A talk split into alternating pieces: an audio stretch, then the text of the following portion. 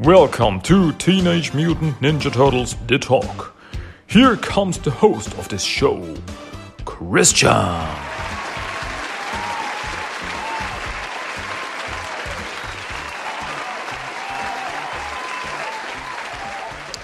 Hello and welcome to episode 1 of TMNT The Talk, the English version of the German version called TMNT Der Talk.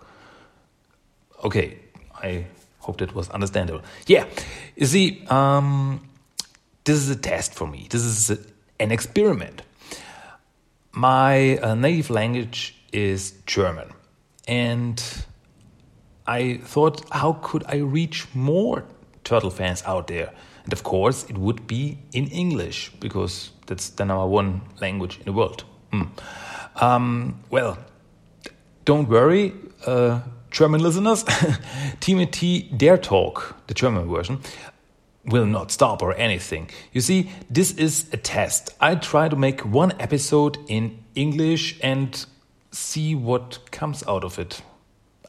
If it's fun, I make more, but uh, I guess not regularly like I do with the German version. There, I do uh, weekly episodes, and with this, I guess I'm gonna do it when I feel like it. I have something to talk, whatever. So yeah, um, yeah. Then excuse my English if not everything is completely right, because as I said before, it's not my native language. So excuse me. Um, what I want to talk about in the English version, in this English episodes, um, I thought about it, and in the German version, in TMNT Der Talk, I talk about mostly old stuff. I have news, but I talk about uh, old stuff, old cartoon, old comics from every uh, generation, but not the newest stuff. Um, and so I thought, well, uh, that's what I could do in English. I talk about new turtle stuff. So the newest comics that came out, the newest episodes that came out, the newest whatever that came out, I'm gonna talk about it here. So you see, in this episode, in the very first episode of TMNT to Talk, I will talk about uh, the newest IDW comic, which is number 91, that came out last week.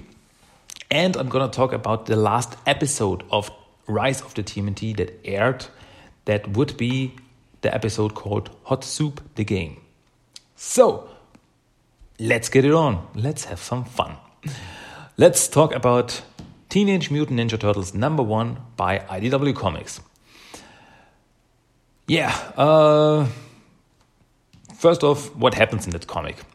Um, the comic starts off with Karai and her associates in Japan. We see Karai sleeping. It's in the middle of the night. Karai is sleeping in her bed. Bludgeon is sleeping in a jacuzzi or a pool, which I thought was really nice, cute.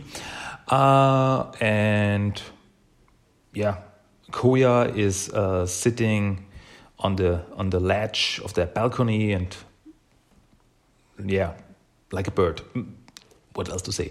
Um, well, anyway, suddenly uh, Karai is woken by Kitsune. Kitsune appears uh, in front of her and she talks about she has to go back. She has to go back to New York. She has to get the Foot Clan back. She is the she's the heir of uh, her grandfather, the Shredder, and show so she has to take the Foot Clan back from Splinter. Well, as we may remember from the uh, comic number 90, that's what happened in the very last uh, last scene of that comic. That Karai came back, and now we're back to that scene. We're back to present day, uh, where Karai appears uh, before Splinter at the Foot Clan, uh, and but she comes in peace. It's not like she, I am the master now go home, Red. No, she comes in peace and talks to him calmly. Splinter welcomes her, and everything's fine. uh, there's some very cute scenes because uh, there are some orphans in the Foot Clan now, uh, some orphan kids, and some cute scenes with uh, Karai's, yeah, associates, Koya, Bludgeon, uh, and the kids are amazed by them. Wow, a talking uh, bird, a talking uh, shark, and uh, well, there's one funny scene where Koya takes one kid uh, and Karai uh, says to her, Koya, don't eat the kids, and they are not food. And Koya, yeah, I smelled, uh, I smell them. it's very, very funny, I thought. Well, anyway, the turtles appear uh, also at the Foot Clan. Splinter asked them to come, uh, and they uh, talk about how they met previously, which happened in the Leonardo Mac Macro series. well, the only one who is not here is Natsu, the girl friend, not so sure, but the human associate of uh, Karai, and that's because she stayed at the hotel room. Anyway, uh, Karai wants to see uh, Saki Oroku Saki's body, and Splinter says, "Okay, we can go there." Um, well, meanwhile, Bishop and Metalhead meet. Well, Metalhead appeared before Bishop and the EPF in the last issue, and now they talk.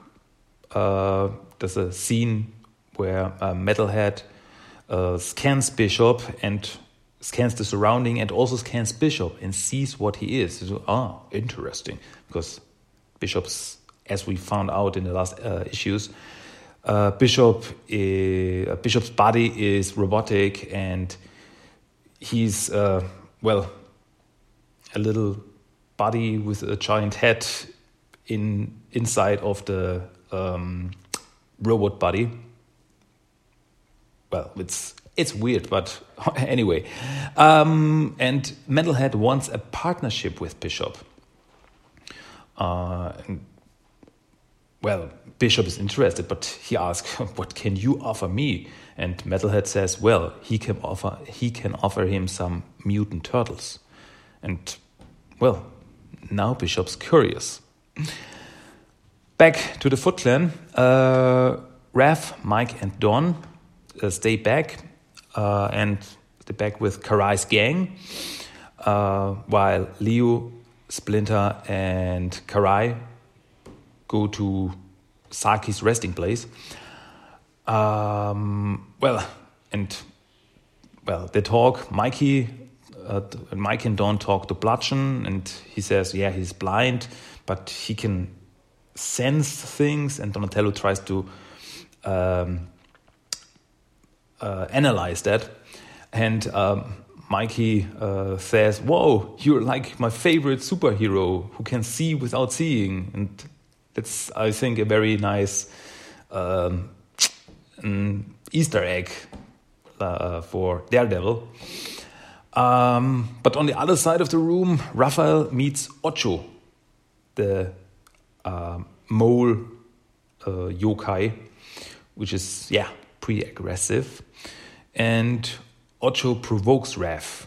Uh, she says, I can smell your fear. What? I'm not afraid of anything uh, I'm gonna show you fear and uh, Ocho, hey, I like that. Well, uh, anyway, Karai is at uh, Saki's tomb, uh, but Splinter tells her that the body is not there. There's only uh, Shredder's head because body was stolen by Kitsune. Karai didn't know that yet. Well, anyway, uh, Karai enters the, the room, the tomb, and to have some time alone with her deceased grandfather, and she says, Your Chunin has returned. Then there's a short scene uh, to Casey and Jennika because they are on a date. And but unfortunately, Casey's motorcycle broke down, so he has to uh, push it. And well, that's not the date he had in mind when he invited Jennika. But yeah, anyway, they talk about the families and stuff.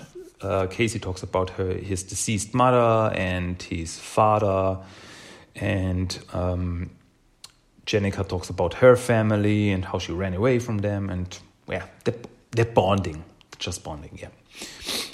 Anyway, back to the Foot Clan. Uh, Splinter and uh, Leo talk while Karai is away, and uh, Leo thinks that Splinter should give the Foot Clan to Karai uh, because it's her birthright. And but Splinter doesn't agree. But uh, Leo says, "I, I know uh, you mean well and everything, but I want my father back. I don't want the leader of the Foot Clan. I want my father." But Splinter doesn't agree. He says, No, I am the leader of the Foot Clan now. I speak for the Foot Clan. You don't speak for the Foot Clan. You speak for Clan Hamato. And that's it. Anyway, Karai comes back out and they all go back to the main room. And yeah, there to see that, of course, Raphael and Ocho are fighting. And yeah, Leo and Karai break it off. Leo jumps Raph, Karai jumps Ocho, and they both talk to their uh, colleagues, say, hey, we're not here to fight. Are you stupid? Don't be childish. Blah, blah, blah. Um, yeah. And when that is done, uh, Splinter has something to say. He, uh, he looks at everyone and says, Well, I thought about it and I think it is time to give this throne as master of the Foot Clan to another. And, well, everyone's shocked. Raphael's like, What? And yeah, there it ends. There ends the issue. Um, once again, a very, very cool issue by IDW Comics. I really, really enjoyed it. Uh, yeah, and it's like the, the, the pieces are falling in place. It's uh, things are starting to move again. And great things are coming, and yeah, I guess I guess Splinter's going gonna step down as the leader of the Foot Clan. Karai's gonna take the Foot Clan back. And I wonder what that's gonna mean for well everyone. Uh, as we know, the the uh, City at War uh, story is coming. It's coming very soon. Uh, and well, I thought that the main uh, conflict is to be uh, Splinter versus Karai for the Foot Clan. But now it looks like that Splinter just to give Karai the Foot Clan and there is no conflict. So I'm looking forward what that's to mean for this city at war I'm looking forward to the next issue. Um, as I said before, and in the German podcast. um, yeah, I love IDW. They're really, they really can surprise me after 91 issues and I don't know how many mini and micro series and specials and whatever. They still surprise me with their uh, stories and I'm loving it. I'm loving every minute of it, and they're really great. And if you're not reading it, you really should because it's just awesome. It's an awesome universe, and I'm loving it. Issue now 91. Well, that was the IDW comic, and so let me go to the next thing. And that is the last episode of Rise of the TMT that aired which was called Hot Soup the Game. And that episode starts with the turtles who see an ad for an old Lou Jitsu video game called Hot Soup. And well, the turtles see it, the turtles want it. And the turtles get it uh, through an online act, uh, auction. So, uh, well, they say, "Wow, we need this game. We want to play it. It's awesome." And uh, Mikey goes to the internet and Lou Jitsu no Chakos, no, Lou Jitsu, dead, no, ah, Lou Jitsu video game, and bought. Which brings me to my first question. Um, we, how did they pay for it? Does Mikey have a credit card? I guess we'll never know.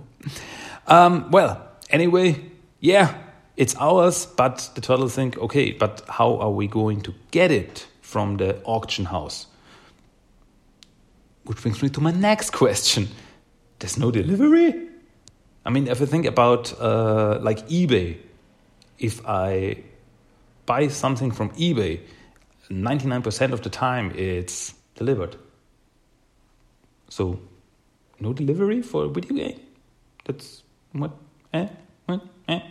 Anyway, um, Mikey then says uh, he's gonna get it because uh, Raphael says, and how are we gonna get it with this whole situation? And he's pointing at himself because he's a giant mutant turtle.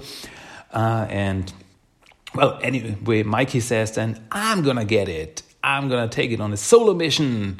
And well, everyone's whoa, whoa, whoa, whoa, whoa. Uh, but uh, not everyone. Raphael, Raphael to be Raphael to be uh, honest, is the one who says, "No, no, no, no, no. You're uh, you're not ready for a solo mission." Uh, and but but Leo says, hey, "Come on, Raph. He's ready. Let him let him do it. You were his age when uh, you were on your first first solo mission. Uh, yeah, but when I was on my uh, when I was Mikey's age, I was already two years older." Um, and Leo, what's up with your math?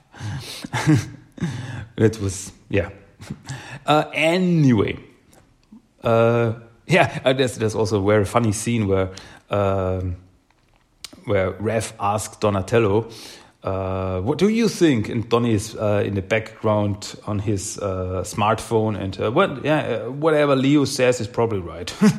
so yeah, thank you, Donnie. And then Mikey goes out for his solo mission to get the Lou Jitsu video game. Well, Mikey goes to the auction house alone in the middle of the night. Yeah. So, how would he get it in the middle of the night? There's no one there. The house is closed, as the, the auction house, the, the shop is closed, and he has to go through the roof to get inside the house. Would he just get in and take the video game and leave the uh, leave a note behind or something? I don't know. Eh, but Mike is not alone because on the other other side of the street, on a rooftop, there is the Foot Clan, and they have a new female recruit who is just called Foot Recruit. She's never named. Well, the one guy is the Foot Lieutenant and the other guy is the Foot Brute, so they're not big into names, I guess. Um, yeah, and that is her first solo mission to get into the auction house and get a Lou Jitsu artifact. But they never specify what artifact they are talking about. They just say that they are big Lou Jitsu fans, like almost everyone in this universe, I guess. And they need this artifact, and she has to get it. And yeah, the uh, female foot recruit is very hyperactive, I might say.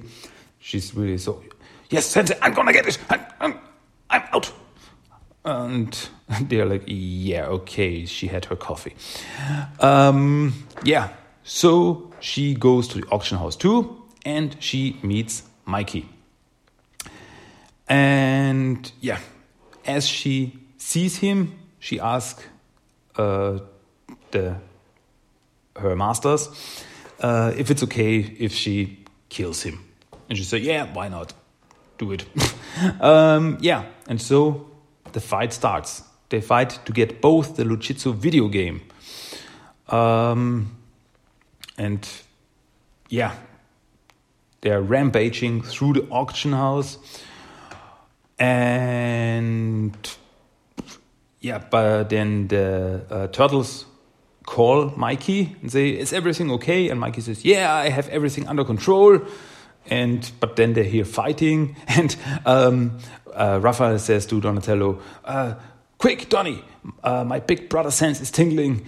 Um, hack into the uh, security system of the auction house to uh, so we can see what's up with Mikey. And Donny like, yeah, of course, I'm gonna start up my app where I can tap into every video camera in the city. I'm sorry if that sounded sarcastic. I'm really doing it though. um, yeah. Anyway, they do it, they check it, and to see that Mikey is fighting. And so, oh no, we have to save our little brother. And they go there. Um, and yeah, the same happens with uh, the Foot Clan because as soon as they see that the other turtles are appearing at the auction house, they say, "Oh no, that's too much for her, and we have to rescue her too."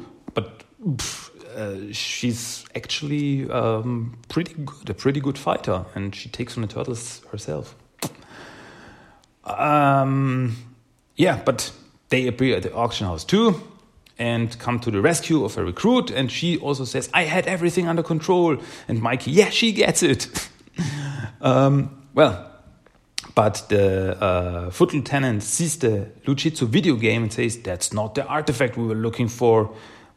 But she says, That's the only Lou Jitsu thing that is here. So, okay, then we're done here. Uh, so they leave while Raphael and the Foot Brute fight in the background. Uh, well, but Mikey gets the video game. Mission accomplished. And so turtles go back to the to their lair. Raph is pretty uh, pretty pretty beat up. He's full bandages everywhere because of his fight with the brute.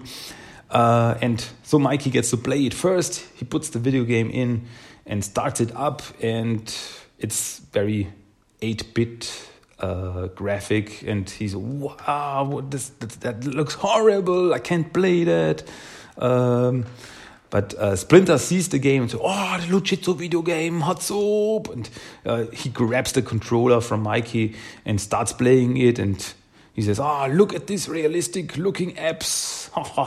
and then he plays it, and the episode ends.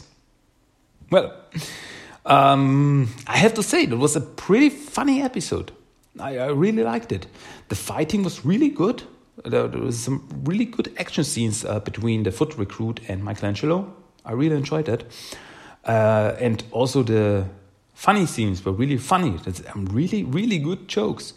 And it was full of Easter eggs. The episode was so full of Easter eggs. Um, for example, when the uh, the Foot Clan talked about Lou Jitsu movies. You see some uh, posters, so some movie posters in the background, and on one of them uh, stands Lou Jitsu and Tang Shen in whatever the movie's called. And I thought, whoa, Tang Shen and Lou Jitsu in a movie? So I wonder if Tang Shen was just an Easter egg or some kind of foreshadowing. I wonder. I wonder. um, yeah, so much about it. Uh, and what else? Yeah, of course, you can't overlook the ice cream kitty statue that was at the auction house. There was an ice cream kitty statue which uh, Mikey thought was really cute, but then it got destroyed by the foot recruit. This was really cool when I saw that. So, whoa, that's Ice Cream Kitty, nice. And what else? There's uh, there was a sword in one scene which had the Hamato clan symbol from the 2012 uh, series on it, and next to it was a hockey stick. Maybe that's uh, because of Casey Jones. I don't know. Maybe, maybe not. And one other thing is that the foot recruit was uh, voiced by Zelda Williams, who already voiced uh, Mona Lisa in the last series, the last show. That I thought that was pretty cool.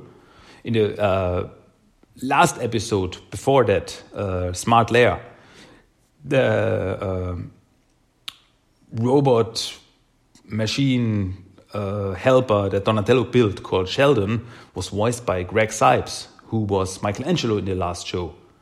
So, yeah, old voice talents are coming back, and I love it. Well, anyway, that was a very, very funny episode. I, I really enjoyed it. Looking forward to the next episode because I enjoy rice for what it is. Yeah. So, um, yeah, I guess that's it for today. That was the very first episode of TMNT The Talk in English. Ha! Yeah. Um, did you enjoy it? Did you not enjoy it? Whatever, tell me. You can write me a mail at tmnttalk1984 at gmail.com. Um, or contact me through Facebook, Instagram, through the blog, whatever. Write me, tell me, did you like it? Did you like it not? Want to hear more of me in English? Or did you think that I sound horrible? whatever, tell me. Um, well, but that was very, very first episode of this wonderful uh, podcast, and I don't know why I'm using this voice now. okay, let's bring it to an end. That was episode one of TMT The Talk. I hope you enjoy it, and maybe you will hear more of it. So, well, we will see. Anyway, guys, hear you next time. Bye bye and Cowabunga. Cowabunga! This was TMT The Talk. If you liked it or not, send me some feedback by mail tmnttalk1984 at gmail.com. Check out my blog at tmttalk.blogspot.com. You can find TMT The Talk on Facebook at facebook.com slash tmttalk and Instagram at instagram.com slash tmttalk. And you can listen to TMT The Talk on iTunes and Stitcher.